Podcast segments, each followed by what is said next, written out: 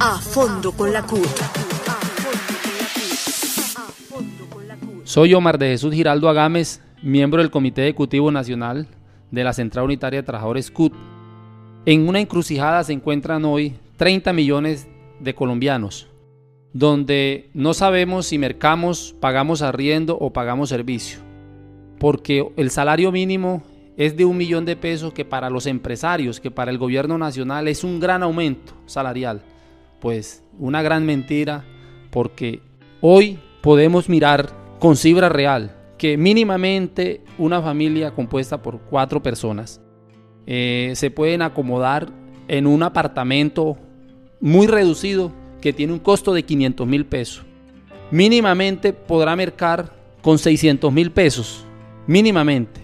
Pero también podemos mirar que con 400 mil pesos paga los servicios básicos. Entonces, ¿cuánto suma todo esto? Suma 1.500.000 pesos. Entonces nuestra familia no viste, nuestra familia no va al cine, nuestra familia no va a, centros recreacionales. Gobierno nacional, esa es la, la gran pregunta. ¿Cómo vamos a seguir solicitándole, pidiéndole a los colombianos que vivimos en un país donde hay garantías para tener una tranquilidad mental. Falso. Los colombianos aguantamos hambre porque no tenemos de dónde más coger para pagar nuestras obligaciones. A fondo con la CUT.